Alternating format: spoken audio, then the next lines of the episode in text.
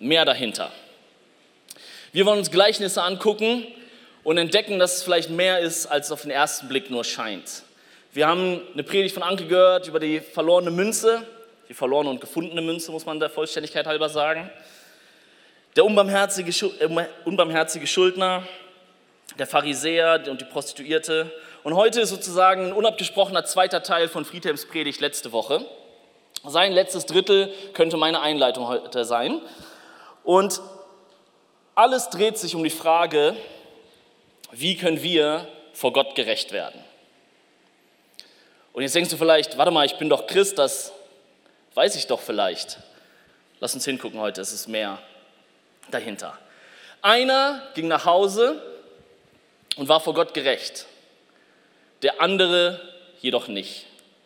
Um dieses Gleichnis geht es heute. Es geht nicht um nicht weniger als um die größte Frage der Menschheit, die Mutter aller Probleme. Der Mensch ist von Gott getrennt und kann nichts aus eigener Kraft dazu tun, um gerecht zu sein und dem heiligen Gott gegenüberzutreten. Das ist die Mutter aller Probleme. Wenn das nicht gelöst ist, kannst du alle anderen Probleme nur handeln, aber du kannst sie niemals lösen.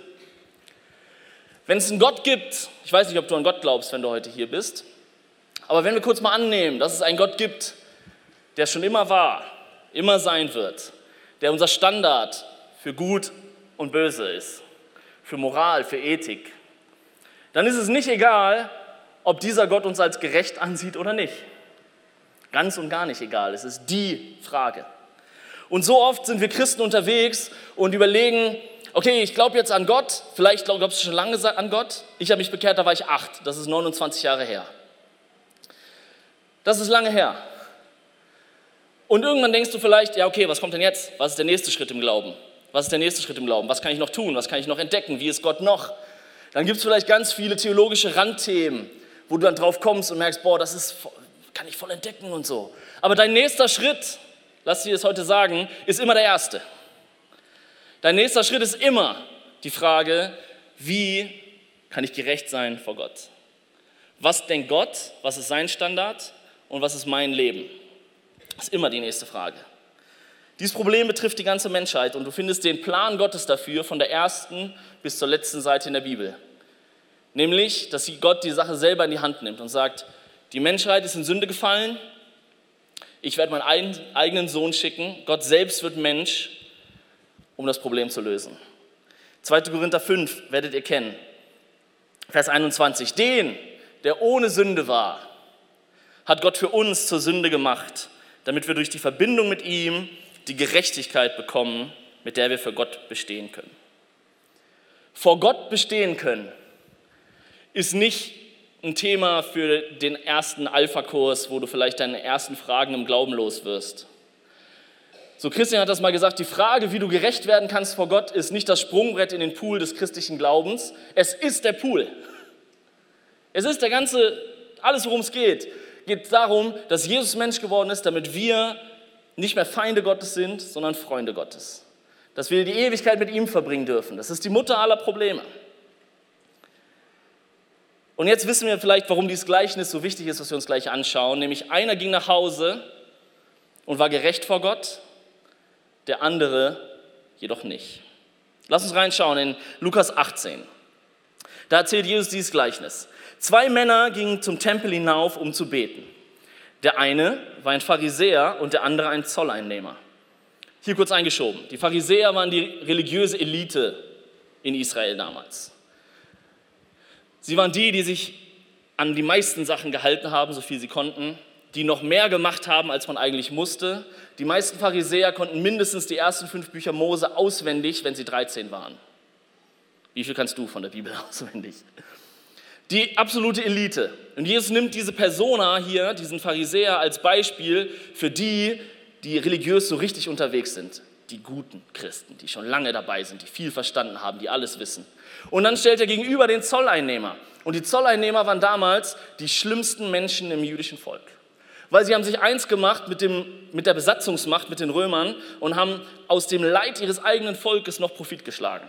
Das heißt, die Juden haben Zöllner nicht mehr als Juden gesehen sondern als Römer. Das war Verrat an allem, wofür Juden standen, für ihr Land. Und diese beiden Menschen stellt Jesus hier gegenüber. Beide gehen zum Tempel und beten. Vers 11. Der Pharisäer stellt sich hin und betet bei sich selbst. Ich danke dir, Gott, dass ich nicht so bin wie die übrigen Menschen. Ich bin kein Räuber, kein Betrüger und kein Ehebrecher. Und ich bin auch nicht wie dieser, jener Zolleinnehmer dort. Ich faste zwei Tage in der Woche und gebe meinen Zehnten von allem, was ich besitze. Der Zolleinnehmer dagegen blieb in weitem Abstand stehen und wagte nicht einmal aufzublicken. Er schlug sich an die Brust und sagte, O Gott, sei mir gnä Sünder gnädig. Ich sage euch, der Zolleinnehmer war in den Augen Gottes gerechtfertigt, als er nach Hause ging. Der Pharisäer jedoch nicht. Denn jeder, fasst Jesus zusammen, jeder, der sich selbst erhöht, wird erniedrigt werden. Aber wer sich selbst erniedrigt, wird erhöht werden. Der eine und der andere. Könnt ihr euch das vorstellen, wie das im Tempel abgelaufen sein mag? Der eine stellt sich offen hin, vielleicht ganz vorne in die erste Reihe. Der andere steht mit weitem Abstand, bleibt am Rand, will nicht gesehen werden. Der eine guckt umher und schaut, wer noch so da ist. Ich danke dir, Gott, dass ich nicht bin wie die anderen Menschen. Und der andere wagt es nicht mal hoch zu gucken. Schaut auf den Boden. Der eine vergleicht sich mit allen anderen, die da sind, wie er so abschneidet, was er so leistet. Und der andere kümmert sich eigentlich nur um sich selber, hat keinen Blick für das drumherum. Der eine ist sich sehr bewusst, was er alles Gutes tut. Jetzt listet es sogar auf. Der andere ist sich sehr bewusst, was er alles Schlechtes tut. Der eine große Worte, lange Listen. Der andere ein Satz, eine Bitte. Ganz einfach. Einer ging nach Hause und war gerecht vor Gott. Der andere jedoch nicht. Heute ist die Frage, was das eigentliche Problem ist von diesem Pharisäer. Und darum geht's. Weil, ich weiß nicht, wie du Bibelgeschichten liest, wir Christen lernen immer, dass wir uns mit den Guten in den Geschichten der Bibel identifizieren. Wenn du die Geschichte von David liest, bist du immer David und nie der Riese. Na, mancher vielleicht. Wir lernen damit, wir lernen das von der Kinderstunde, von der Kinderkirche an, dass die Pharisäer die Bösen sind wir so nie sein wollen und wir immer die anderen sind. Aber Jesus nimmt diese Beispiele, um genau zu zeigen, dass wir alle diese Pharisäer sind. Wir alle haben ganz tief im Herzen das, was die Pharisäer dort zeigen. Und es tut gut, manchmal die Bibelgeschichten so zu lesen, nicht wie wir sie gerne hätten, sondern wie Jesus sie meint. Und nicht dich da reinzupacken in die Heldenrollen der Bibel, sondern in die, die es auch nicht können, weil das sind wir ehrlich gesagt alle. Und jetzt ist das eigentliche Problem, dass das, was der Pharisäer da sagt, ja eigentlich alles gute Sachen sind. Wer sollte sagen, dass kein Räuber sein, nicht die Ehe brechen, kein Zöllner sein, dass das nichts Gutes wäre? Nicht betrügen. Ich will das alles auch nicht sein. Ich will das nicht sein. Nichts davon.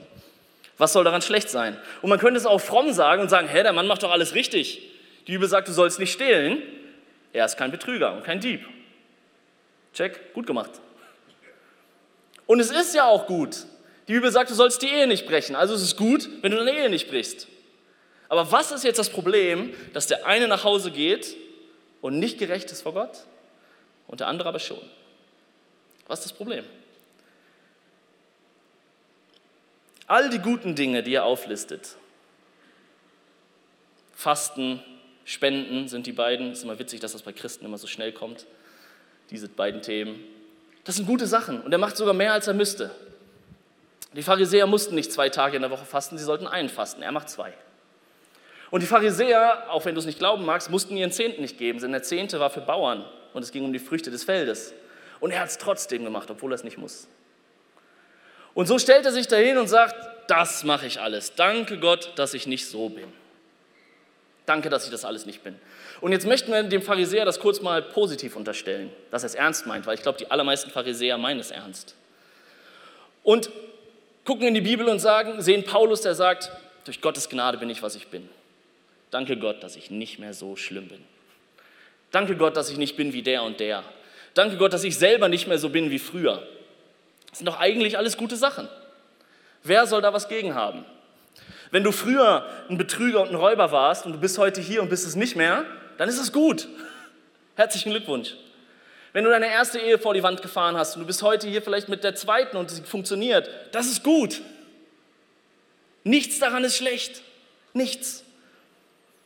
Aber das Problem ist, dass der Pharisäer glaubt, dass auch nur eine Sache von dem, was er aufgelistet hat, irgendwas damit zu tun hat, ob er vor Gott gerecht ist oder nicht dass der Pharisäer darauf vertraut, was er beitragen kann zu seiner eigenen Errettung und Erlösung. Einer ging nach Hause und war in den Augen Gottes gerecht, der andere nicht. Und als ich da so drüber nachgedacht habe, merke ich, dass ich das ja eigentlich glaube.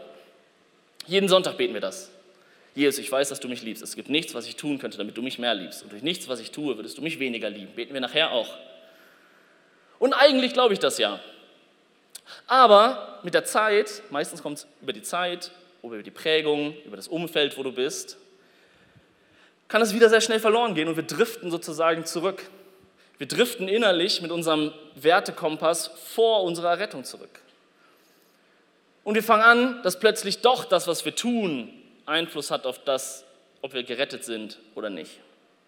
Jetzt wirst du sagen, nee, nee, nee, nee, so selbstgerecht, nee, das sind wir alle nicht. Natürlich nicht. Aus Werken, das weiß ich ja, ich habe den Römerbrief auch gelesen, dass wir das alle nicht sind. Und einmal im Jahr ist auch Reformationstag und dann sieht man die Dinger wieder allein durch Gnade, allein durch Glauben. Das wissen wir alle, richtig?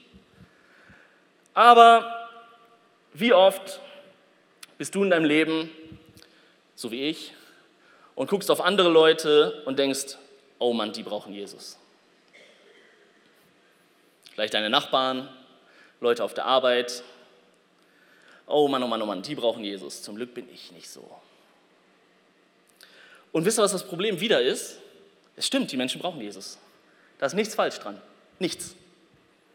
Und trotzdem führt es bei sehr vielen Menschen, mir eingeschlossen, dazu, dass es über die Zeit nicht mehr auf der gleichen Spielfläche passiert, nicht mehr auf einem Level passiert, sondern plötzlich es gibt.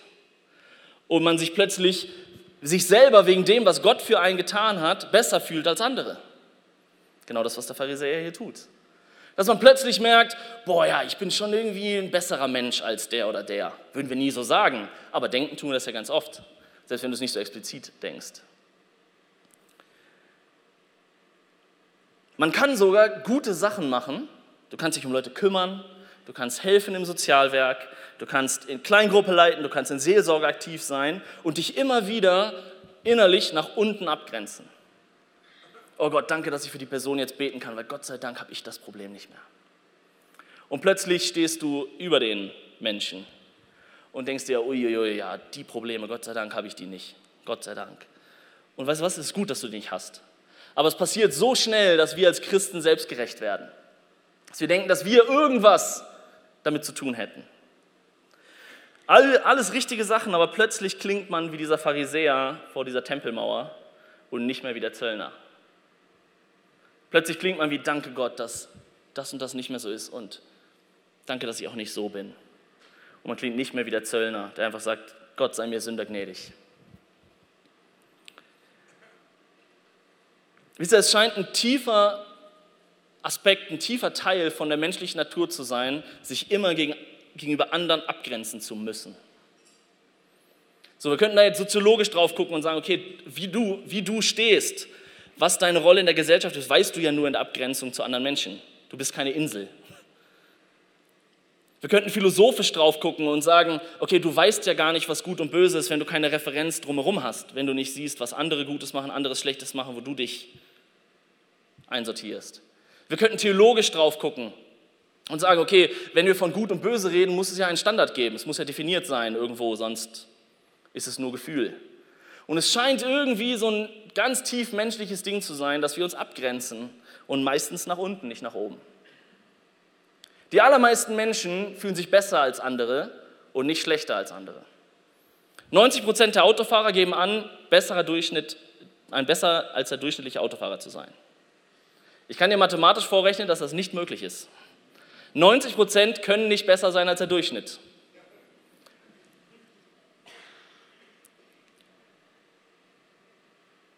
Guck in Beziehung. Wieso ist es so schwer zu sagen, dass man falsch lag?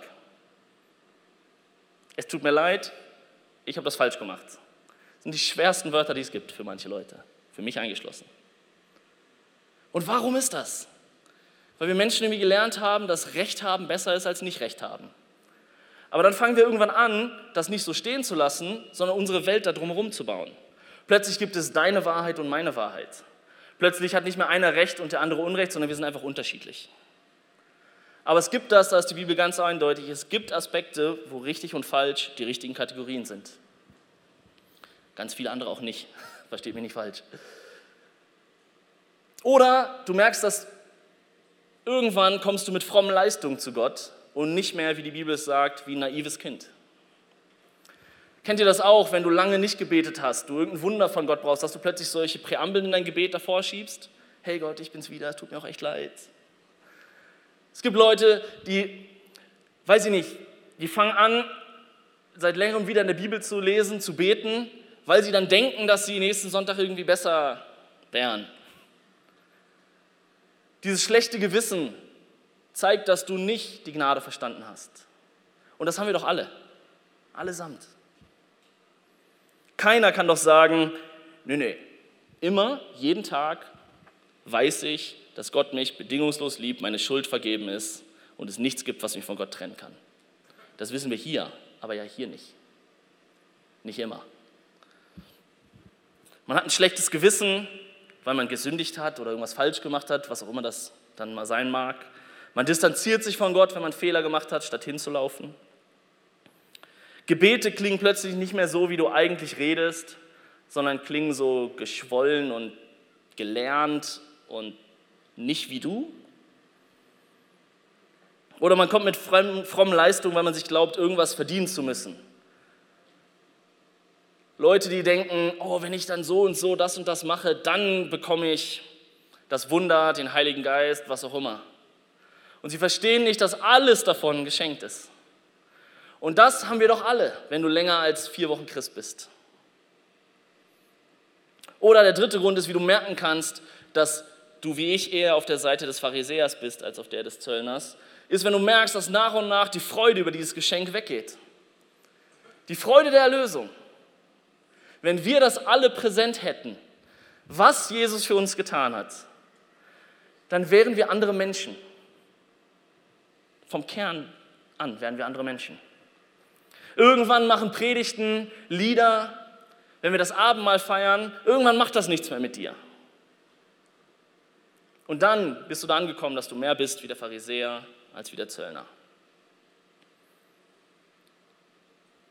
Gerettet sein gehört dann so zum Inventar. Oh, das bin ich halt. Abgehakt. Was kommt jetzt? Was kommt als nächstes? Aber gerettet sein, wieder zurück zum Anfang, ist nicht der Start in den Glauben. Es ist der ganze Glaube. Das ist das, worum es geht. Und deswegen nimmt Jesus dieses extreme Beispiel von diesen zwei Leuten.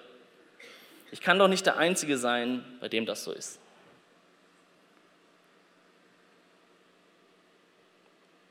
Irgendwann, ob du sagst oder nicht, pendelt man sich so ein auf seinem Christseinslevel. Da gibt es immer natürlich noch die Frommeren, aber das ist nicht so deins, weil die sind so ein bisschen crazy. Es gibt aber auch die, die nur so sonntags kommen, da bist du natürlich auch nicht dabei, ist ja klar. Sondern du pendelst dich irgendwo ein, da wo du dich abgrenzen möchtest zu anderen Leuten. Und gute Sachen passieren. Man macht manche Fehler nicht mehr, man wird frei vielleicht von manchen Dingen. Warst bei Get Free, bist manche Sachen losgeworden und das sind alles fantastische Dinge. Unbedingt, unbedingt. Aber das darf doch nicht dazu führen, dass wir wie der Pharisäer auf unsere Leistung vertrauen, ob wir gerettet sind oder nicht. Alles gute Dinge, versteht es nicht falsch. Aber es darf doch nicht dazu führen, dass wir nicht mehr wie der Zöllner da stehen und sagen können, Gott sei mir Sünder gnädig, danke für das ganze Geschenk. Dass wir so Berufschristen werden, so professionalisieren das Ganze. Aber wenn wir jetzt mal ehrlich wären, wenn der Pharisäer da an der Mauer ehrlich gewesen wäre, ich bin kein Ehebrecher, ein paar Kapitel vorher hat Jesus gesagt, wer eine, wer eine Frau nur ansieht und sie begehrt, bricht schon im Herzen mit ihr die Ehe. Kein Ehebrecher? Wir alle. Durch die Bank. Mann, Frau, total egal. Wer in seinem Herzen seinen Bruder hasst und verachtet, ist ein Mörder. Jesus legt die Latte verdammt hoch. Verdammt hoch. Aber wisst ihr, warum er das macht? Um so deutlich zu machen, dass du es nicht schaffen kannst. Und das ist die gute Nachricht. Können wir verstehen, dass die gute Nachricht erst eine gute Nachricht ist, wenn es vorher eine schlechte gibt? Eine gute Lösung ist erst eins, wenn es ein schwieriges Problem gab. Der Gott hat diesen höheren Standard als wir Menschen. Und wir können ihn nicht erfüllen. Und die Bibel ist da so klar, wie man nur sein kann. Wir können in den Römerbrief gucken, Kapitel 3. Denn alle haben gesündigt und verfehlen die Herrlichkeit, die sie vor Gott haben sollten. Alle sind alle, nicht die anderen. Du und ich, der Pastor und das Kind, der Fromme und der weniger Fromme, der Junkie und der Versicherungsmakler. Alle haben gesündigt und haben nichts, nichts vorzuweisen, was sie vor Gott gerecht machen könnte. Auch wir Christen nicht. Auch die langjährigen Christen nicht. Selbst die guten Christen nicht. Alle haben nichts, aber auch 0, nichts, gar nichts vorzuweisen. Das sagt übrigens die Bibel, nicht ich. Ihr guckt mich so traurig an. Johannes 1, Vers 1. Wenn wir sagen, dass wir keine Sünde haben, die uns von Gott trennt, betrügen wir uns selbst und die Wahrheit ist nicht in uns. Wenn du hier sitzt und glaubst, dass du keine Sünde in deinem Leben hast, dann bist du entweder sehr naiv und kennst dich selber nicht, du bist sehr selbstgerecht und glaubst, dass es gut ist, was du alles machst,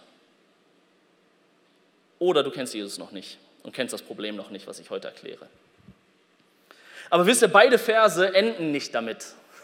Beide Verse hören nicht da auf, sondern der Johannes 1 sagt, wenn wir keine Sünde haben, betrügen wir uns und die Wahrheit ist nicht in uns. Wenn wir unsere Sünden aber bekennen, dann ist er treu und gerecht, dass er die Schuld vergibt und reinigt von jeder Ungerechtigkeit. Wenn wir so tun, als hätten wir keine Sünde, dann ist Gott nicht treu und gerecht und vergibt dir nicht deine Schuld. Sondern wenn wir das tun, dann betrügen wir uns selber. Sondern wenn wir sie bekennen, dann ist er treu und gerecht. Oder auch der Römervers, ihr könnt nochmal einen zurückspringen. Alle haben gesündigt und verfehlen die Herrlichkeit, die sie vor Gott haben sollten, sodass sie ohne Verdienst gerechtfertigt werden durch seine Gnade aufgrund der Erlösung, die in Jesus Christus ist. Das Evangelium, die gute Nachricht, muss uns jedes Mal, wenn wir sie so deutlich hören, den Kopf einmal gerade rücken. Die gute Nachricht, das Evangelium ist niemals folgenlos und nett. Wir alle, das ist die gute Nachricht, sind schlechter als wir denken. Aber Gottes Gnade ist so viel besser, als du jemals glauben kannst. Wir sind als Christen, ja, ihr kommt gleich mit den Bibelversen nach dem Gottesdienst, ich weiß das ganz genau. Wir sind Heilige. Wir sind gerecht in Jesus. Alles richtig. Alles richtig. Wir sind angenommen. Wir sind gerecht gesprochen. Keine Verdammnis für die, die in Christen sind. Amen. Aber das darf doch nicht dazu führen, dass wir da stehen und sagen, ja, das haben wir schon ziemlich gut gemacht. Ich habe das nicht verdient. Es darf doch nicht dazu führen, dass wir die Pharisäer werden, die sagen, Gott, danke, dass ich nicht mehr so schlimm bin wie die anderen Menschen. So, es muss doch noch mehr dazu führen, dass wir da stehen wie der, wie der, der Zöllner und sagen, Gott sei mir Sünder gnädig, ich habe es nicht verdient, aber danke. Das muss die Haltung sein, die wir als Christen haben und nicht abgrenzen zu anderen und unseren moralischen Kompass irgendwo haben. Und diese Gnade ist so groß, dass wir sie niemals ganz verstehen werden. Diese Gnade ist so fantastisch, dass sie sich unserem, dem, was wir nachvollziehen können, entzieht.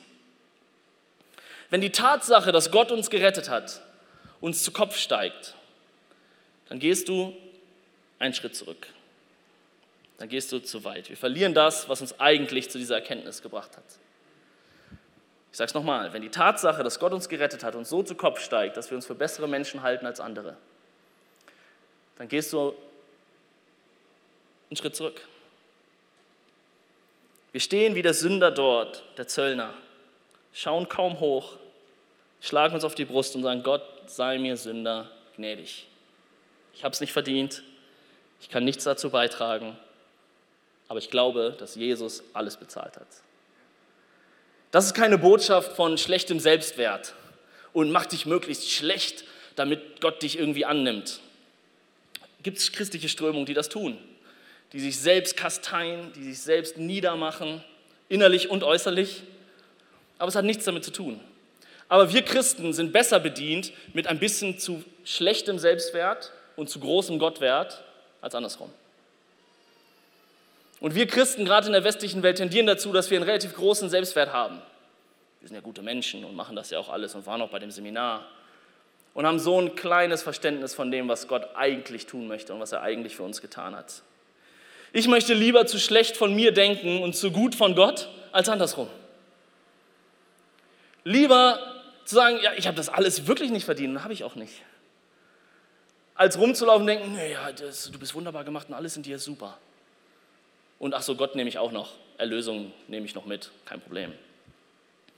Er trug die Schuld, die wir haben. Er hat die Strafe getragen, die wir hätten tragen müssen. Er hat die Schuld bezahlt, die meine ist. Er hat den Tod, ich hätte den Tod, ewige Trennung von Gott. All das hätte ich verdient. Und du auch. Aber wisst ihr was? Das lassen wir so stehen und stellen dagegenüber die unfassbare Gnade Gottes, der gesagt hat, ich werde selbst Mensch, komm auf die Welt, um, das, um die Mutter aller Probleme zu lösen. Damit du nicht da stehen musst wie der Pharisäer, der sagt, ja, ich habe ja selbst damit gearbeitet, dass ich gerettet bin und ich bin ja selbst auch schon ganz schön gut. Sondern dass du sagen kannst, ich habe nichts davon verdient. Gnade ist alles. Und wir stehen da wie der, wie der Zöllner und sagen, ich habe nichts verdient. Gott, sei mir Sünder gnädig. Ich habe ein neues Leben. Dieser Jesus hat mir Leben in Fülle gegeben. Ich war geistlich tot, doch jetzt lebe ich. Ich bin für immer freigesprochen. Keine Anklage mehr, keine Verdammnis. Das alte Leben kann ich hinter mir lassen. Ich kann den alten, schlechten Menschen ausziehen und den neuen anziehen, ohne so zu tun, als hätte ich den schlechten alten Menschen nicht. Ich war verloren, bin gefunden. Und dann lesen wir Bibelverse wie in Epheser 3, Vers 20. Gott kann viel mehr tun, als wir erbitten, erhoffen oder jemals erträumen könnten. Und ich ergänze, jemals verdient hätten. Weil wir haben nichts davon verdient. Nichts. Ich kann im Lobpreis meine Hände zu Gott erheben, ihm danken, weil niemals irgendein Lied gut genug ist für das, was er eigentlich verdient. Ich kann es mit Lob, Dank, Anbetung für diese Tatsache, dass ich der Sünder bin, den Gott gerettet hat, der es nicht verdient hat. Ich kann es mit Superlativen und Dank und Lobpreis nicht übertreiben, weil die größten Worte werden dem nicht gerecht, was Gottes Gnade ist. Ich muss meinen Menschen nichts mehr vorhalten, kein schlechtes Gewissen haben, muss nicht zynisch und selbstgerecht werden, weil all das Kompensieren, Erarbeiten, Gott und Menschen beweisen, was ich eigentlich bin, nicht mehr nötig ist. Und das Evangelium ist so eindeutig. Wir alle haben gesündigt. Ja. Und Jesus hat alles getragen. Keine Selbstgerechtigkeit mehr nötig, keine fromme Leistung nötig. Nichts ist mehr nötig. Lass uns das wie Paulus halten, der an die Galater folgendes schreibt, 6 Vers 14. Für mich jedoch ist es unmöglich, auf irgendetwas anderes stolz zu sein, als auf das Kreuz von Jesus Christus, unserem Herrn. Wie wäre es, wenn wir Christen sind, die so durch die Welt laufen? Die nicht stolz darauf sind, dass ihr altes Leben schlechter war als ihr jetziges. Dass wir Leute sind, die nicht stolz darauf sind, wie oft sie beten, wie sie in den Gottesdienst gehen, wie sie mitarbeiten. Die nicht stolz darauf sind, dass Gott sie bei einem Gebet gebraucht hat und ein Wunder getan hat. Hast du das Wunder getan? Ich glaube nicht auf nichts anderes stolz sein als auf Jesus, auf das Kreuz. Und die nächsten Wochen hoffe ich, dass du ab und an mal dran denkst, wie schlecht du eigentlich bist, was du eigentlich verdient hättest. Aber dann da nicht stehen bleiben, sondern in die Bibel zu gucken und jeden Satz aufsaugen, den die Bibel über dich sagt. Wisst ihr, jemandem zu sagen, du bist gerechter, du bist ein heiliger Mensch, ist nichts Besonderes für jemanden, der sich selbst für heilig hält. Wenn ich in der Bibel lese, wir sind die Gerechten in Christus, dann ist das nichts Besonderes für mich, wenn ich mich selbst für gerecht halte, weil ich ja schon ein ziemlich guter Mensch bin. Wenn ich dabei stehe oder sitze, so wie du und ich, und wissen, wie schlecht wir eigentlich sind. Dann wird es erst eine richtige Zusage. Dann wird es erst ein Wunder. Dann wird es erst eine Verheißung. Und dann bleibt es nicht kraftlos, das kann ich euch versprechen.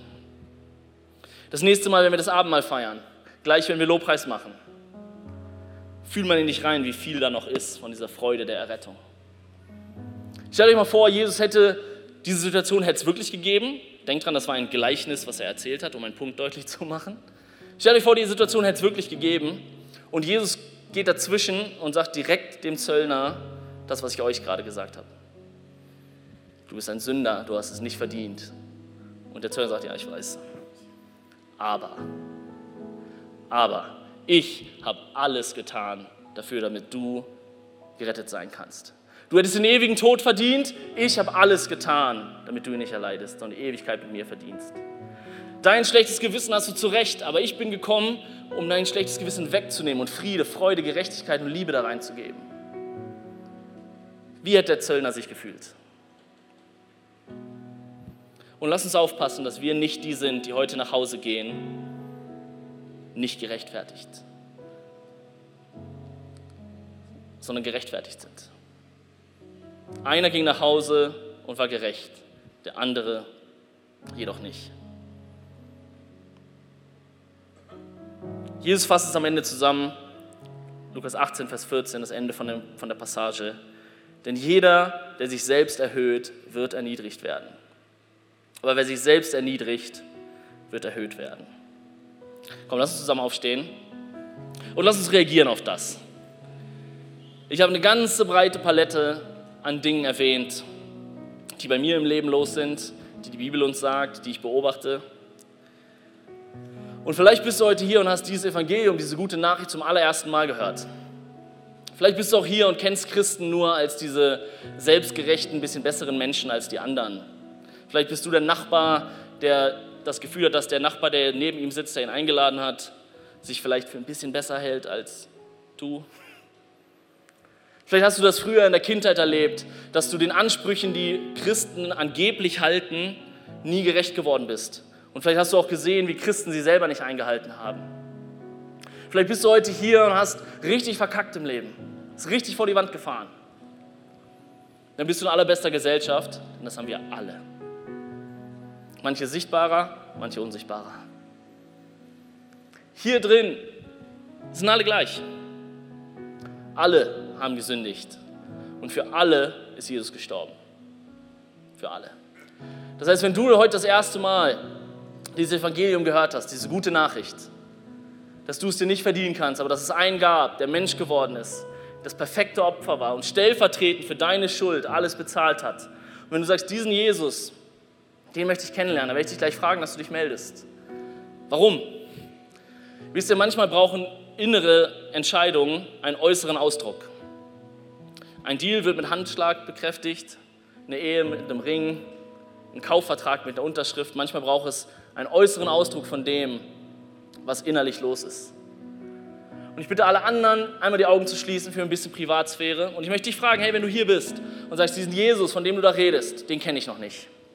Diese gute Botschaft hat mir so noch nie einer erklärt. Aber ich will diesen Jesus kennenlernen. Ich möchte wie dieser Zöllner sein, der sagt, Gott sei mir Sünder gnädig. Und dann darf ich dir heute sagen, diese Gnade ist da.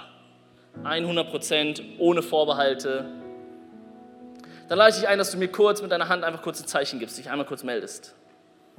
Du sagst, diesen Jesus möchte ich kennenlernen. Dankeschön. Wen gibt es noch? Das ist die beste Entscheidung, die du treffen kannst.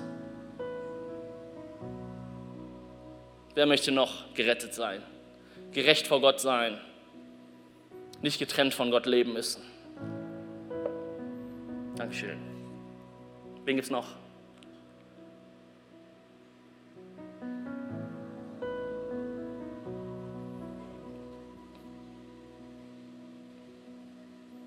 Ihr, alle, die hier sind und Christen sind, haben diese Entscheidung auch mal getroffen.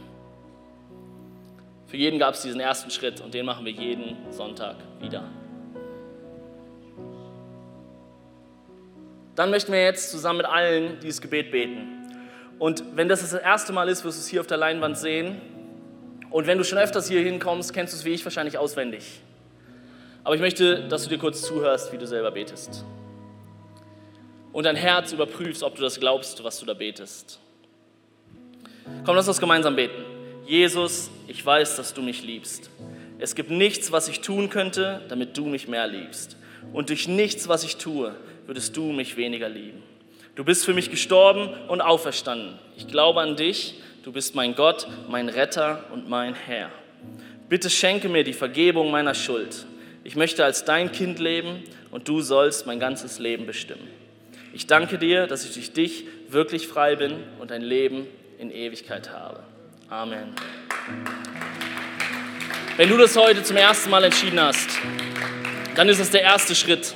Aber verlier niemals dieses Gefühl im Herzen, dieses Wissen, ich bin schlecht, ja, sehr schlecht sogar, aber er ist umso besser. Er ist umso gnädiger, umso herrlicher, umso freundlicher, umso liebevoller. So, und was ist für uns als Christen heute die Reaktion darauf? Keine Predigt sollte einfach so für sich stehen und du gehst nach Hause, wie du gekommen bist. Was kannst du damit machen? Für manch einen ist es dran, gleich zu meiner Linken ganz hinten zum Gebetsteam zu gehen und das, was ich vorhin gesagt habe aus 1. Johannes 1, zu, zu praktizieren. Wenn wir unsere Schuld bekennen, ist er treu und gerecht.